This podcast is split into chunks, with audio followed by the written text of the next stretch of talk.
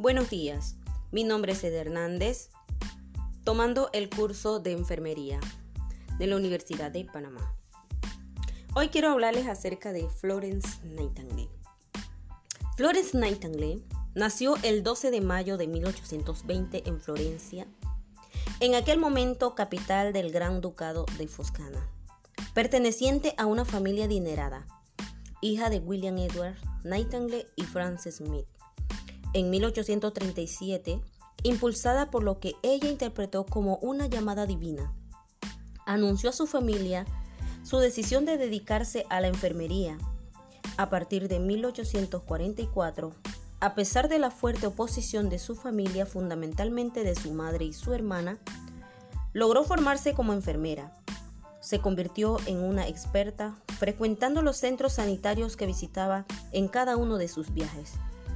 Entre octubre de 1853 y febrero de 1856 se desarrolló la Guerra de Crimea. Fue una pionera ejemplar dedicada a su vocación.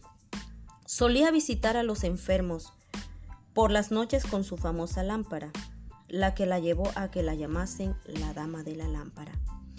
Florence Nightingale es recordada sobre todo por su trabajo como enfermera durante la Guerra de Crimea y por su contribución a la reforma de las condiciones sanitarias en los hospitales militares del campo. Murió el 13 de agosto de 1910 en Mayfair, Londres, Reino Unido.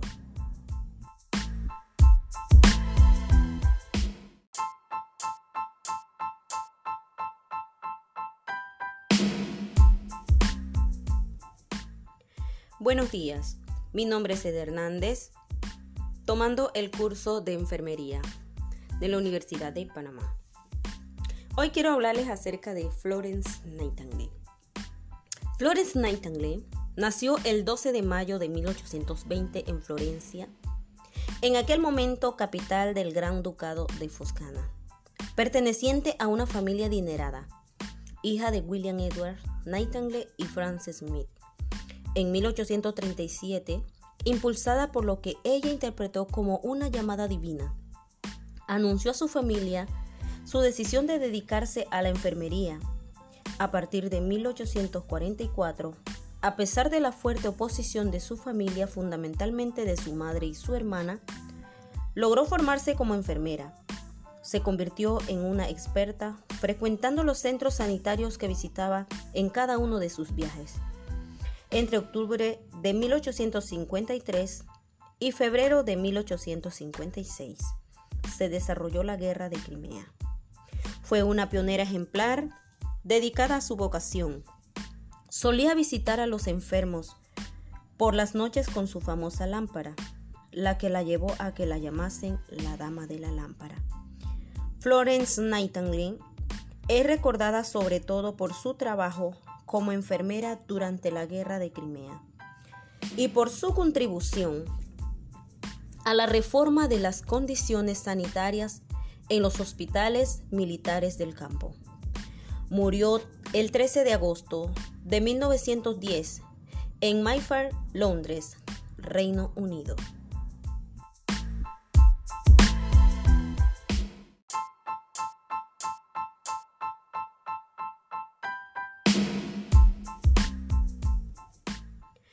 Buenos días, mi nombre es Ed Hernández, tomando el curso de enfermería de la Universidad de Panamá.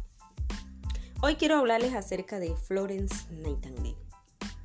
Florence Nightingale nació el 12 de mayo de 1820 en Florencia, en aquel momento capital del Gran Ducado de Foscana, perteneciente a una familia adinerada, hija de William Edward Nightingale y Frances Smith en 1837, impulsada por lo que ella interpretó como una llamada divina. Anunció a su familia su decisión de dedicarse a la enfermería. A partir de 1844, a pesar de la fuerte oposición de su familia, fundamentalmente de su madre y su hermana, logró formarse como enfermera. Se convirtió en una experta, frecuentando los centros sanitarios que visitaba en cada uno de sus viajes. Entre octubre de 1853 y febrero de 1856. Se desarrolló la Guerra de Crimea. Fue una pionera ejemplar dedicada a su vocación. Solía visitar a los enfermos por las noches con su famosa lámpara, la que la llevó a que la llamasen la Dama de la Lámpara. Florence Nightingale es recordada sobre todo por su trabajo como enfermera durante la Guerra de Crimea y por su contribución a la reforma de las condiciones sanitarias en los hospitales militares del campo. Murió el 13 de agosto de 1910 en Mayfair, Londres, Reino Unido.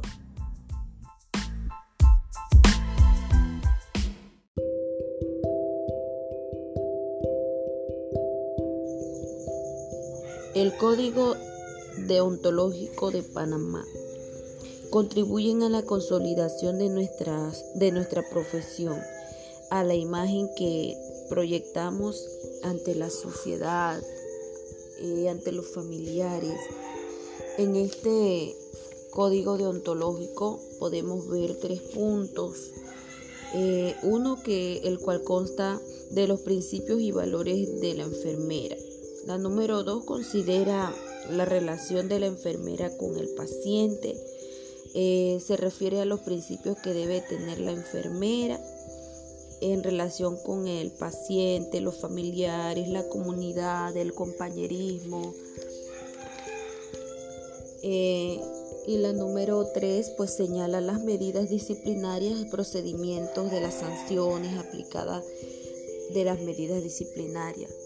En esta número 3 pues están las sanciones.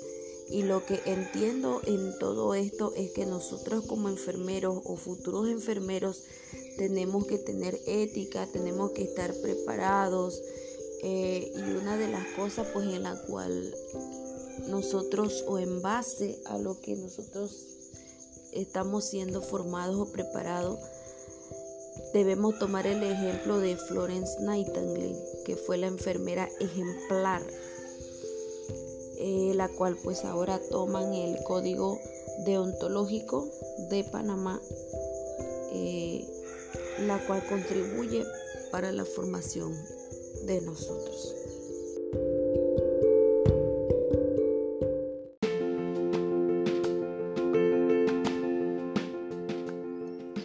Bueno, voy a dar una pequeña explicación de lo que fue la preparación del compost. La preparación del compost, esto, como podemos ver, eh, lo que utilizamos, los materiales o materias orgánicas que se utilizó para realizar este compost, eh, podemos ver cáscaras de guineo. Eh, también podemos ver cebollas, eh, cáscaras de, de, bananas, de plátanos, eh, hojas secas, palos secos y otras materias que van componiendo para hacer lo que es el compost.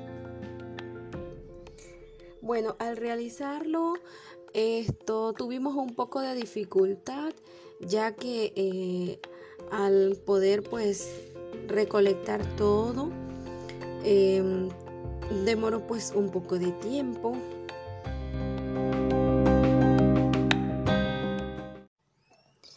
Bueno, voy a dar una pequeña explicación de lo que fue la preparación del compost.